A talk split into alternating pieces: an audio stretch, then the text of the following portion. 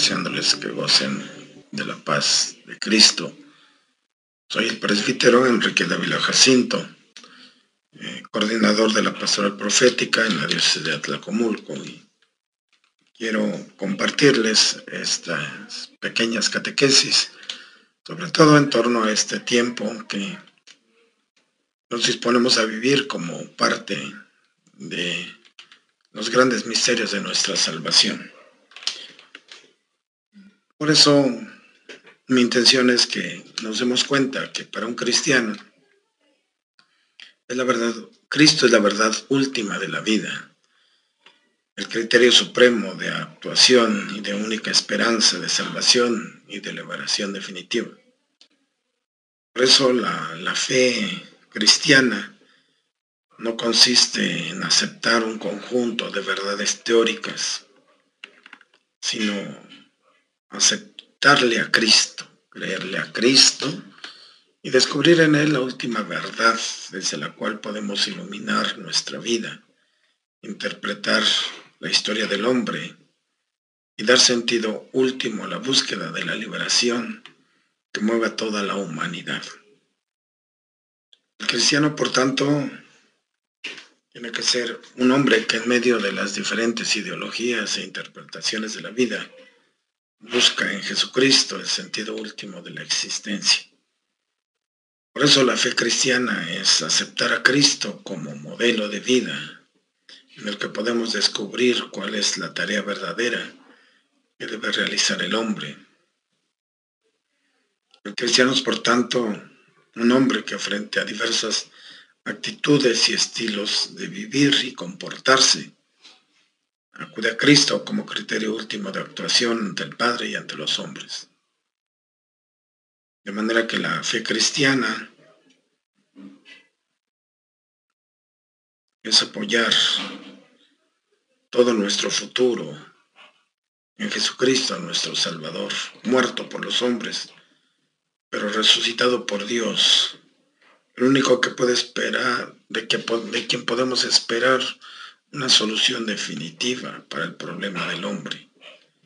Y por eso el cristiano es un hombre que en medio de los fracasos y dificultades de la vida, y frente a diferentes promesas de salvación, espera de Cristo resucitado la salvación definitiva del hombre. De ahí que en cualquier época los creyentes que verdaderamente deseamos vivir fielmente nuestra fe cristiana, tendremos que preguntarnos una y otra vez, ¿quién fue Jesús de Nazaret? ¿Quién es hoy Cristo para nosotros? ¿Y qué podemos esperar para Él? Sin duda tenemos que darnos cuenta que ya hay un camino recorrido por los creyentes. Jesús de Nazaret apareció en el pueblo judío como un personaje con rasgos propios de profeta, que después de la muerte de Juan el Bautista causó un imponente impacto en la sociedad judía. La originalidad de su mensaje y de su actuación despertó la expectación política y las esperanzas religiosas dentro de su pueblo. Sin embargo, muy pronto se convirtió en motivo de discusiones apasionadas. Fue rechazado por los sectores más influyentes de la sociedad judía y terminó su vida muy joven, ejecutado por las autoridades romanas que ocupaban el país.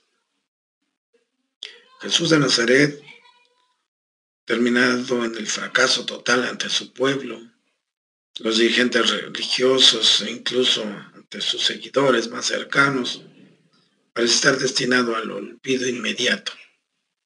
Sin embargo, no fue así. A los pocos días de su muerte, el círculo de sus desalentados seguidores vivió una experiencia única. Aquel Jesús crucificado por los hombres ha sido resucitado por ese Dios al que Jesús invocaba con toda su confianza como Padre. Y a la luz de la resurrección, estos hombres volvieron a recordar la actuación y el mensaje de Jesús, reflexionaron sobre su vida y su muerte, y también trataron de ahondar cada vez más en, en la personalidad de este hombre sorprendentemente resucitado por Dios.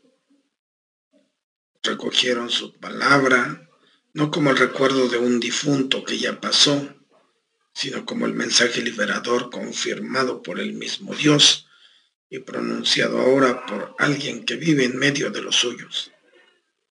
Reflexionaron sobre su actuación, no para escribir una biografía destinada a satisfacer la curiosidad de las gentes sobre un gran personaje judío, sino para descubrir todo el misterio encerrado en este hombre liberado de la muerte por Dios. Emplearon lenguajes diversos, conceptos procedentes de ambientes culturales diferentes. Fueron expresando toda su fe en Jesús de Nazaret. En las comunidades de origen judío reconocieron en Jesús al Mesías, el Cristo.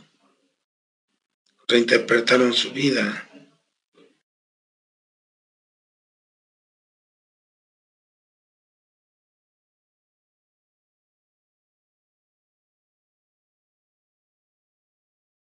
tan esperado por el pueblo, pero en un sentido nuevo que rebasaba todas las esperanzas de Israel. Reinterpretaron su vida y su muerte desde las promesas mesiánicas que alentaban la historia de Israel y fueron expresando su fe en Jesús como Cristo, atribuyéndole títulos de sabor judío, hijo de David, hijo de Dios, siervo de Yahvé, sumo sacerdote. En las comunidades de cultura griega, naturalmente, se expresaron de manera diferente, vieron a Jesús, al único Señor de la vida y de la muerte. Reconocieron en él a un único Salvador, posiblemente para el hombre. Le atribuyeron títulos de sabor griego, imagen de Dios invisible, primogénito de la creación, cabeza de todo.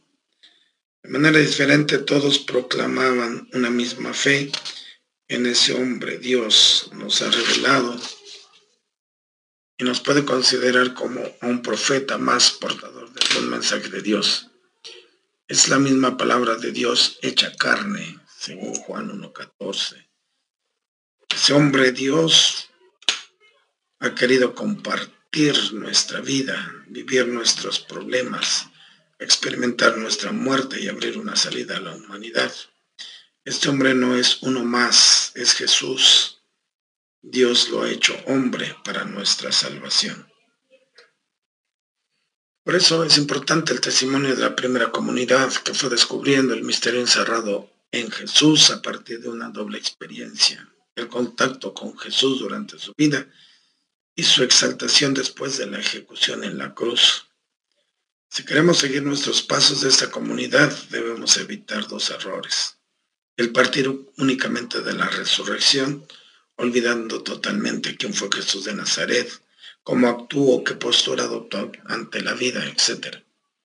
En este caso podríamos llegar a la afirmación muy solemne sobre Jesús y llamarlo Señor, Mesías, Salvador, Hijo de Dios, pero desconoceremos su personalidad concreta y no podríamos aprender de él cómo debemos enfrentarnos a la vida para alcanzar un día la resurrección. El partir únicamente de la historia terrestre, olvidando la resurrección, que da sentido a toda su vida y su muerte, en este caso nos informaríamos de la vida del gran hombre llamado Jesús, pero nunca llegaríamos a descubrir su verdadera originalidad como liberador definitivo de este hombre que termina siempre fatalmente en la muerte.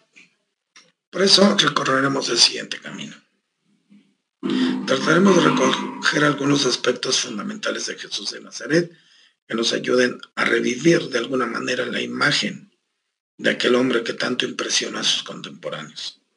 Trataremos de penetrar en la experiencia pascual de los primeros cristianos para comprender mejor qué es creer en Cristo resucitado.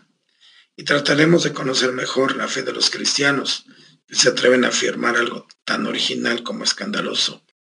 En Jesús de Nazaret Dios se ha hecho hombre para nuestra salvación.